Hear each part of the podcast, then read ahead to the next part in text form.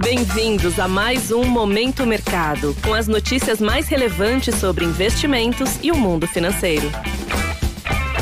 Muito bom dia para você ligado no Momento Mercado. Eu sou a Paloma Galvão e bora para mais um episódio desse podcast que te informa e te atualiza sobre o mercado financeiro. Hoje vou falar sobre o fechamento do dia 30 de março, quinta-feira.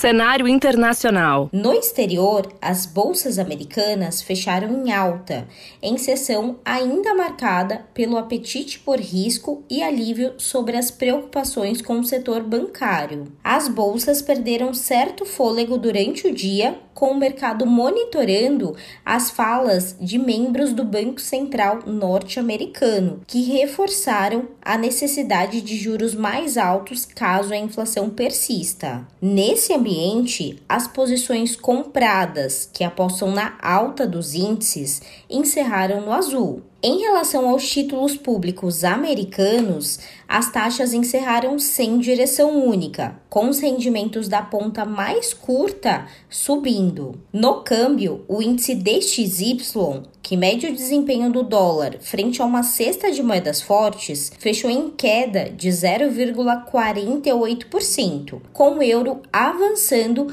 após o Banco Central Europeu voltar a sinalizar que pode haver mais alta de juros por lá. No petróleo, os contratos futuros da commodity tiveram alta. O recuo do dólar ajudou para o movimento, tendo em vista que a queda da moeda torna os contratos cotados na moeda americana mais baratos para os donos de outras divisas, o que ajuda para apoiar a demanda.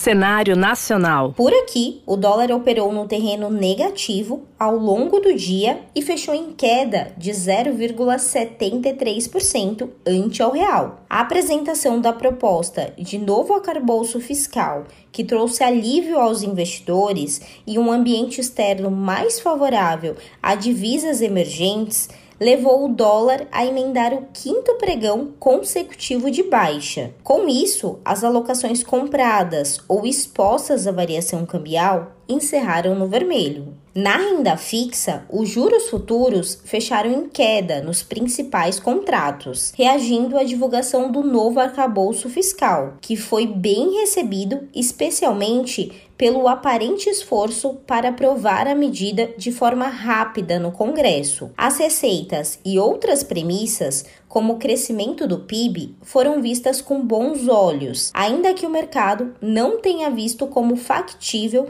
a meta de estabilização da trajetória da dívida em relação ao PIB até 2026. Assim, as posições tomadas, que apostam na alta dos juros futuros, recuaram. Na bolsa, o índice Bovespa avançou 1,89%, fechando aos 103 mil pontos. O apetite por risco se espalhou de forma ampla pelas ações e setores de maior peso no índice. Dos 88 papéis que compõem o índice, 78 terminaram a sessão em alta. Desta forma, as posições compradas que apostam na alta do índice foram favorecidas.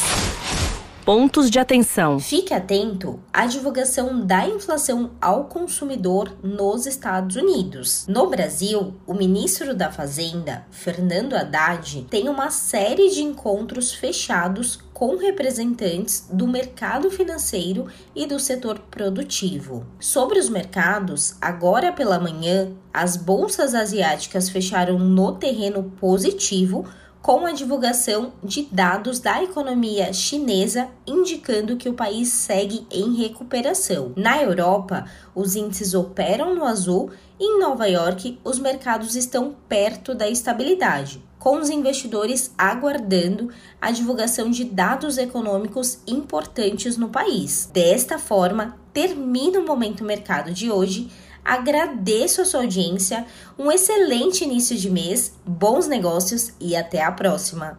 Valeu! Você ouviu o Momento Mercado com o Bradesco. Sua atualização diária sobre cenário e investimentos.